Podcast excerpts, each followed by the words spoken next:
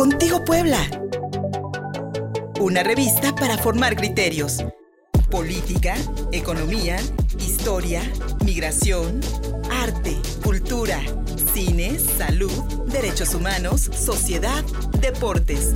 Estamos contigo Puebla.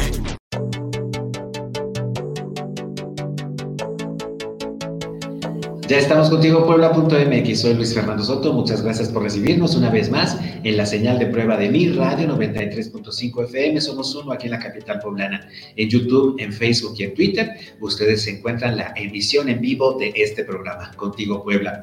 Hoy hablaremos de cómo México se encamina hacia una autocracia al amparo de la corrupción de las Fuerzas Armadas. Es la opinión de Aquiles Córdoba Morán, dirigente del Movimiento Antorchista Nacional, en su acostumbrado mensaje semanal.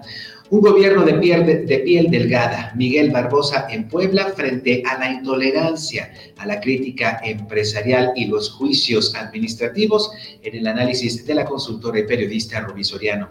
La masacre del Song de 1721 y el comercio de esclavos en África en la revisión histórica que cada semana nos ofrece el doctor Alfonso Gómez Rossi. Y el decretazo presidencial para esconder irregularidades en obras presidenciales y el derecho al acceso a la información en el análisis del fiscalista Gilberto Soto.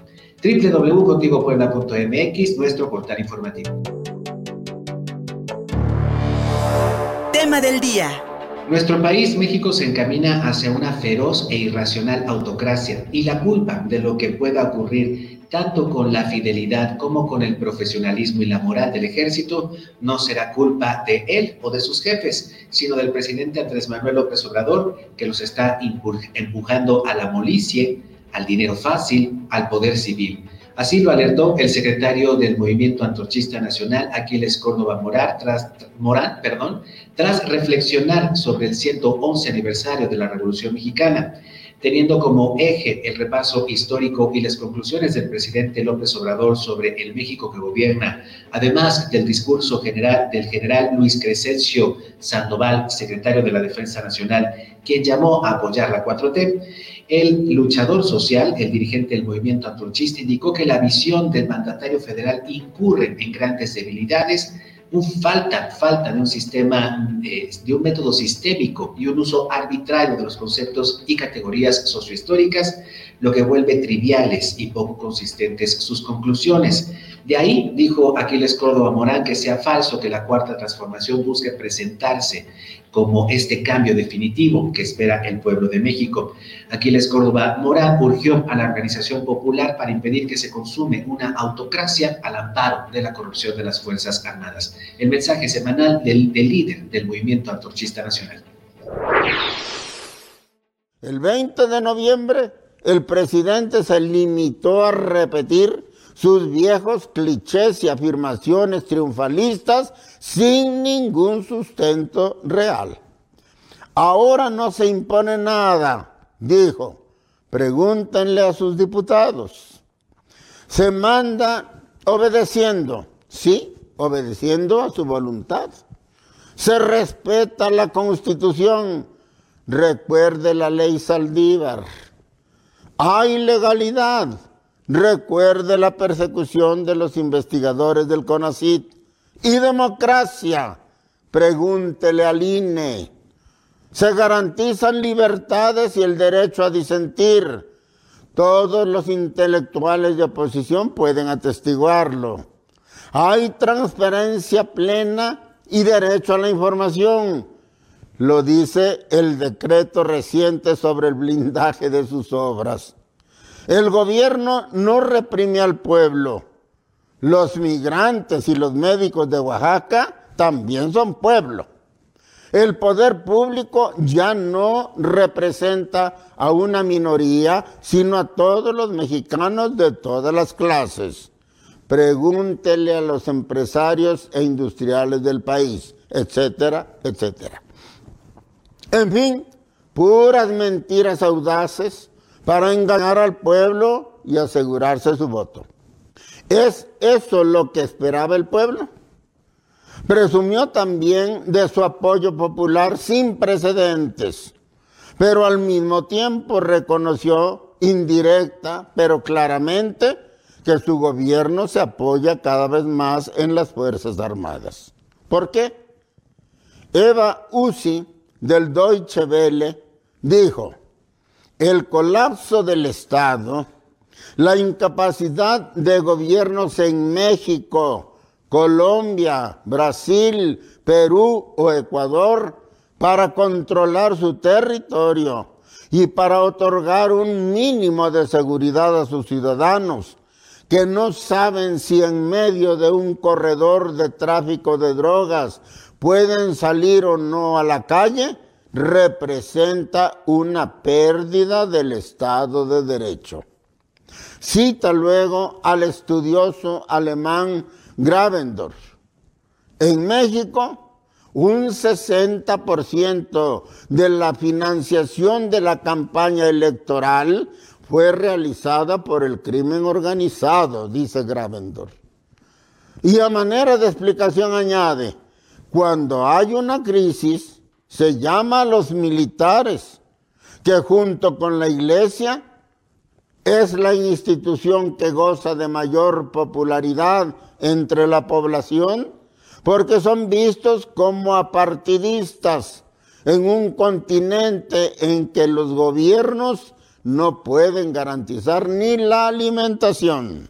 Deutsche Welle, 20 de octubre. He aquí un retrato congruente de la situación de México en la cuarta transformación. Termino.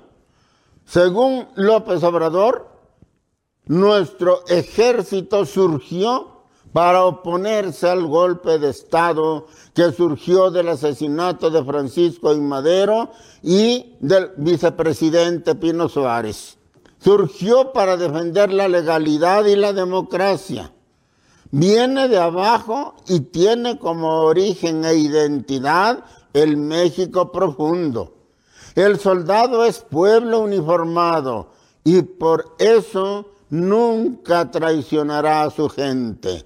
Nunca traicionará el soldado mexicano a la patria.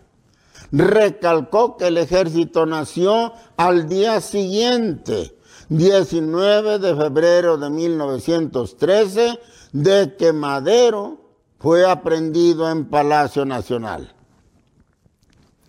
Pero el soldado mexicano no es solo pueblo uniformado, sino también pueblo transformado por la educación, la disciplina y la ideología castrense. De ahí el peligro de que en un momento dado obedezca más a sus oficiales que al supremo poder civil. Ahí están Chile, Brasil y Argentina para probarlo. Es falso, además, que haya nacido al día siguiente de la aprehensión de Madero. ¿Quién lo formó tan rápido? Si solo existía el ejército huertista, que fue el que dio el cuartelazo. ¿Puede nacer un ejército numeroso, armado y bien entrenado en cuestión de horas? ¿Es acaso Atenea saliendo ya adulta y bien armada de la cabeza de Zeus? La verdad es que el ejército mexicano surgió al calor de la lucha antihuertista. Fue producto de la fusión de la división del noreste de Pablo González, la del norte de Francisco Villa, la del noroeste de Obregón y Calles y del ejército del sur comandado por Emiliano Zapata. No era posible de otro modo. Finalmente, respecto a la posición política del general secretario de la Defensa Nacional a favor de la cuarta transformación, resulta claro que estaba obligado a hacerlo si quiere conservarse en el cargo. No hay mucho de nuevo en esto. ¿Qué ejército del mundo puede existir y funcionar como oposición abierta o neutral al menos al gobierno al que sirve?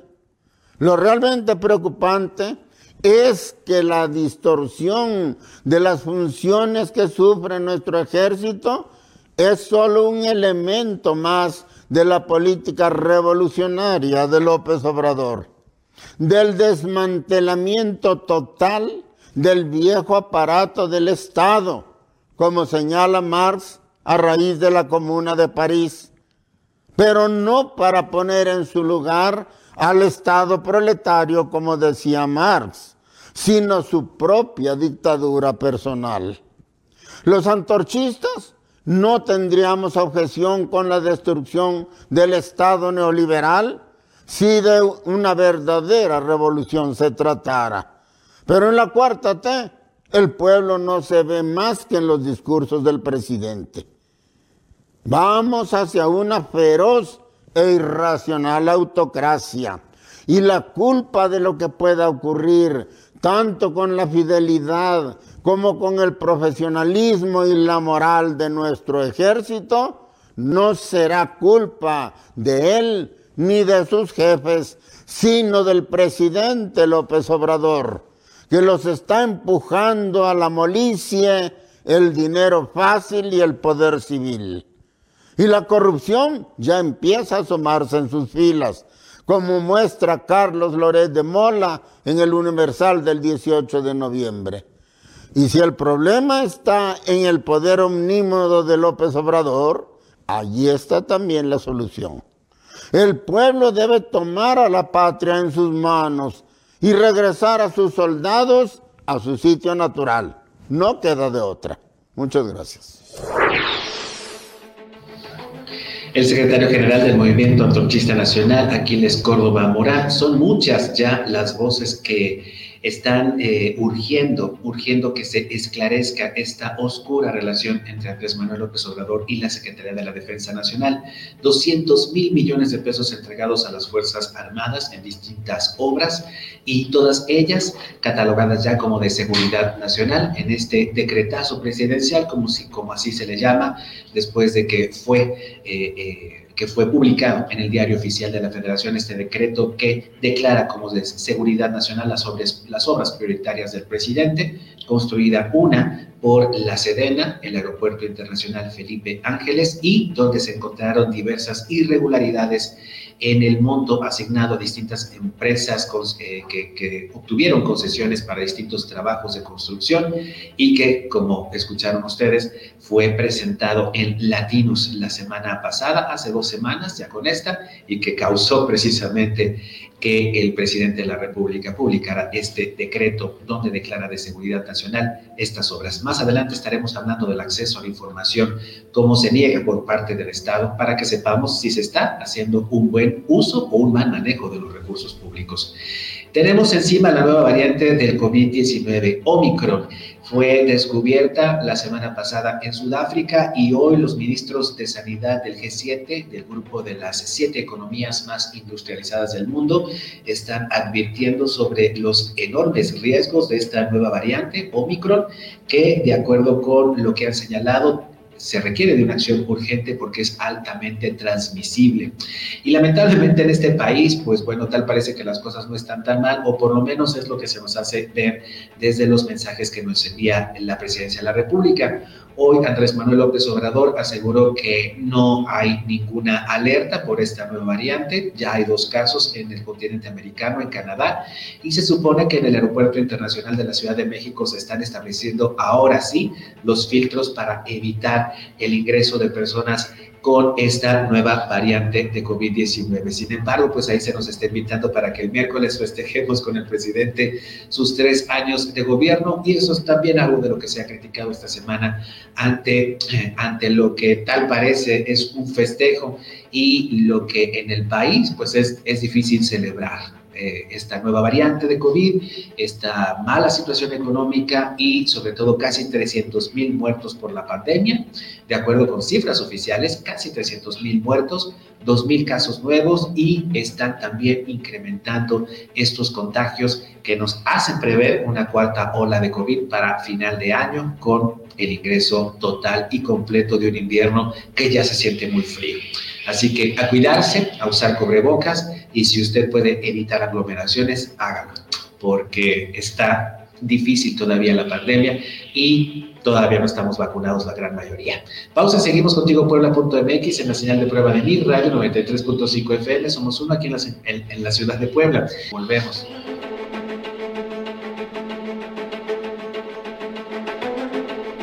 Envíanos un WhatsApp al 22 13 60 14 18.